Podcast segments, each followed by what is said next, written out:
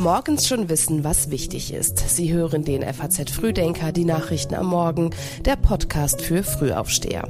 Heute ist Freitag, der 6. Oktober und das ist wichtig. Hessen und Bayern bereiten sich auf die Landtagswahlen vor. Die EU debattiert über weitere Ukraine-Hilfen und das Nobelkomitee gibt den diesjährigen Friedensnobelpreisträger bekannt. Dazu dann gleich mehr, hier noch die wichtigsten Meldungen aus der Nacht. Im Oktober 2022 hatte nach langem Hin und Her Elon Musk Twitter gekauft. Eine US-Börsenaufsicht wollte den Deal genauer untersuchen, aber der Tech-Milliardär hatte sich geweigert. Jetzt klagt die Behörde. Nach dem Sturz McCarthys unterstützt Donald Trump offenbar Jim Jordan für den Chefposten im Kongress. US-Medien entkräften frühere Aussagen von Trump, in denen es hieß, er habe selbst mit dem Posten geliebäugelt.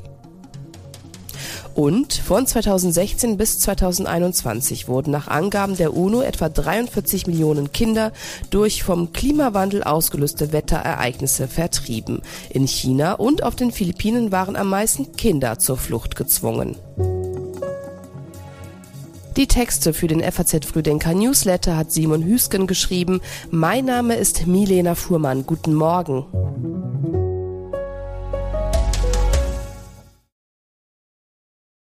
Am Sonntag wählen die Hessen und Bayern einen neuen Landtag. Insgesamt sind mehr als 12 Millionen Menschen zur Wahl aufgerufen.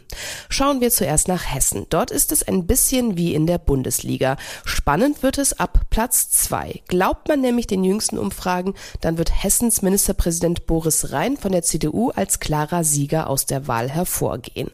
Die SPD muss dagegen, wie die Grünen laut den Umfragen, mit Verlusten rechnen.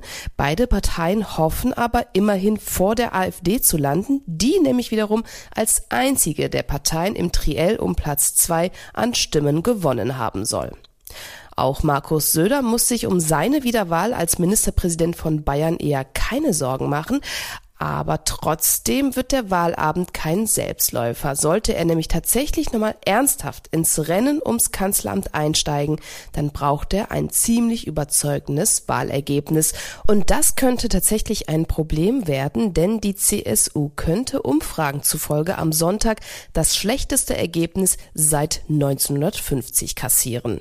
Ein Grund dafür könnten die Freien Wähler sein, die nach der Aiwanger Affäre an Stimmen gewonnen haben und die sich jetzt jetzt mit den Grünen und der AfD ein enges Rennen um Platz zwei liefern. Bundeskanzler Scholz hat dem ukrainischen Präsidenten Zelensky für die Wintermonate ein weiteres Flugabwehrsystem vom Typ Patriot zugesagt. Gänzlich zufrieden dürfte der ukrainische Präsident aber nach diesem Gespräch mit dem deutschen Kanzler trotzdem nicht sein. Denn neben der Zusage für das Patriot-System gab es gleichzeitig auch eine Absage in Sachen Taurus Marschflugkörper. Deutschland müsse gewährleisten, dass es keine Eskalation des Krieges gibt, so Scholz ganz klar ist, dass wir für uns immer auch das beachten müssen, was äh, uns die Verfassung vorgibt und was unsere Handlungsmöglichkeiten sind. Und dazu zählt ganz besonders die Tatsache, dass wir selbstverständlich gewährleisten müssen, dass äh, es keine Eskalation des Krieges gibt und dass auch Deutschland nicht Teil der Auseinandersetzung wird. Das ist auch meine Aufgabe als Bundeskanzler, das zu gewährleisten. Zur Bereitstellung des Patriot-Systems sagte der Bundeskanzler, dies sei ein sehr weitreichender Schutz, der der Sicherheit der Ukraine im großen Umfang dienen werde. Und wie nötig eben genau dieser Schutz ist, wurde erst gestern wieder ein weiteres Mal klar. Bei einem russischen Angriff im ostukrainischen Gebiet Kharkiv sind laut Behördenangaben mindestens 51 Menschen gestorben. Auch unter den Staats- und Regierungschefs der EU wird die weitere Unterstützung Kiews heute Thema sein. Unter anderem steht ein Vorschlag von EU-Kommissionspräsidentin von der Leyen und Chefdiplomat Borrell zur Diskussion. In diesem geht es darum, die Ukraine bis 2027 sich mit weiteren 70 Milliarden Euro zu unterstützen. Vergangene Woche hat das Kabinett nach langem Ringen die geplante Kindergrundsicherung verabschiedet. Jetzt gibt es neuen Ärger, und zwar von Seiten der FDP. Die hat nämlich Zweifel. So gäbe es zum Beispiel noch viele offene Fragen in Sachen Bürokratie, Administration und Behördenaufteilung, heißt es vom stellvertretenden Parteichef Vogel. Moniert werden vor allem zwei Punkte. Erstens herrscht seit längerem Streit darüber, ob und wie sich die Kindergrundsicherung für Kinder umsetzen lässt, deren Eltern wiederum vom Bürgergeld leben. Um deren Unterstützung kümmern sich bisher die Jobcenter. In Zukunft soll die Unterstützung der Kinder aber von der Familienkasse kommen, während die der Eltern weiterhin von den Jobcentern übernommen werden.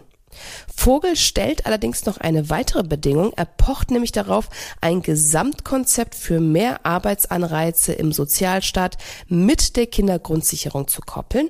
Eine solche Reform ist tatsächlich auch im Koalitionsvertrag vereinbart und eine Kommission soll hierfür einen Vorschlag erarbeiten. Von einem solchen Vorschlag ist bisher aber öffentlich noch nichts bekannt und das könnte wiederum ein wenig den Zeitplan verzögern, denn eigentlich soll die Reform schon zum 1. Januar 2025 in Kraft treten.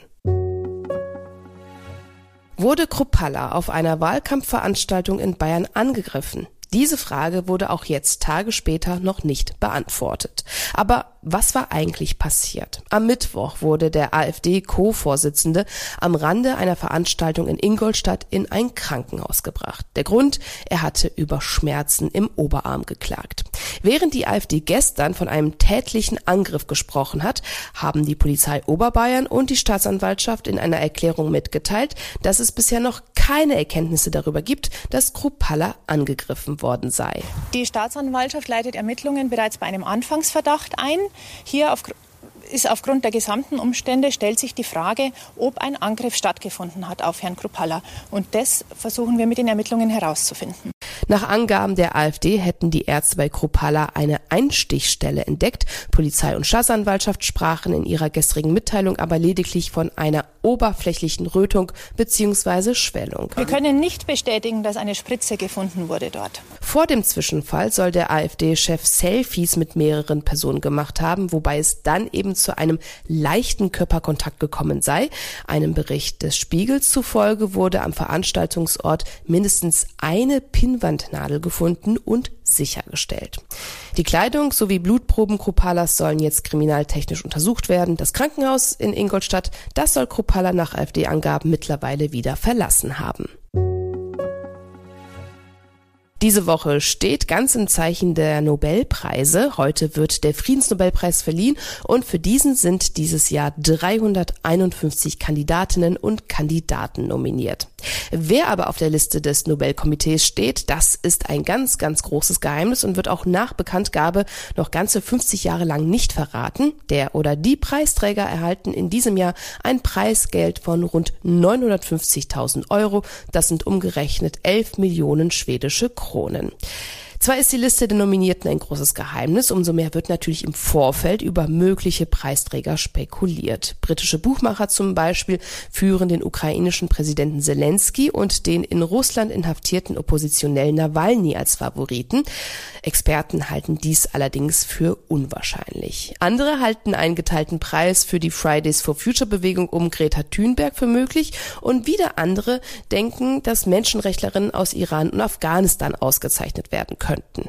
In den vergangenen Tagen wurden bereits die diesjährigen Preisträger in den Kategorien Medizin, Physik, Chemie und Literatur bekannt gegeben. Der sogenannte Wirtschaftsnobelpreis, der allerdings nicht von der Nobelstiftung, sondern von der schwedischen Notenbank gestiftet wird, folgt dann am kommenden Montag. Und wir kommen zum Sport. Julian Nagelsmann wird heute zum ersten Mal einen Kader als Bundestrainer bekannt geben. Und es stellt sich natürlich die Frage, setzt Nagelsmann für die USA-Reise des DFB auf altbewährtes oder hat er doch ein paar Überraschungen parat? Egal wie er sich entscheidet, in jedem Fall dürfte dieser Kader ein erster Fingerzeig sein, wie Nagelsmann die Heim-EM im kommenden Jahr angehen will. Vor allem interessant wird dann der Umgang mit seinen ehemaligen Bayern-Spielern sein, wie zum Beispiel Thomas Müller, Leon Goretzka und in naher Zukunft ja auch Manuel Neuer. Dissonanzen in der Kabine sollen nämlich damals mitunter auch Gründe für das Ausnagelsmann in München gewesen sein. Nagelsmann Heimpremiere steht dann für den 18. November an. Dann trifft Deutschland in Berlin gegen die Türkei an. Das letzte Länderspiel des Jahres steht drei Tage später in Wien gegen Österreich auf dem Plan. Und der letzte wichtige Termin des turbulenten DFB-Jahres folgt dann am 2. Dezember mit der Gruppenauslosung für die Heim-EM im kommenden Jahr. Als Gastgeber ist Deutschland hier automatisch in Gruppe A gesetzt. Und auch das ist heute Thema im geschriebenen FAZ Frühdenker Newsletter. Seit Wochen sorgen Bettwanzen in Frankreich für Schlagzeilen. In Kinos, in Bahnen, in Schulen, sogar Notaufnahmen zweier Krankenhäuser mussten zeitweise geschlossen werden. Die französische Presse schreibt schon von einer Invasion der Blutsauger. Sogar ins Parlament hat die Bettwanze es mittlerweile geschafft. Heute soll es ein Krisentreffen mehrerer Minister zu diesem Thema geben. Wie immer finden Sie diesen Artikel wie auch alle anderen Themen aus dem heutigen Frühdenker online auf faz.net. Und das war's auch schon von uns für diese Woche. Montag ab 6 Uhr gibt es dann wieder eine neue Ausgabe des FAZ Frühdenkers. Kommen Sie gut durch diesen Freitag und genießen Sie das Wochenende.